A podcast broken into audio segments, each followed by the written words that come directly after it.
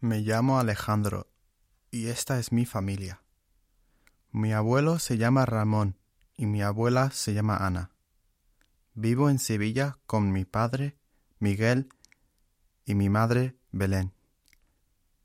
Mi tío Simón es muy simpático y vive en Barcelona con mi tía, María, y mis primos Fernando y Silvia.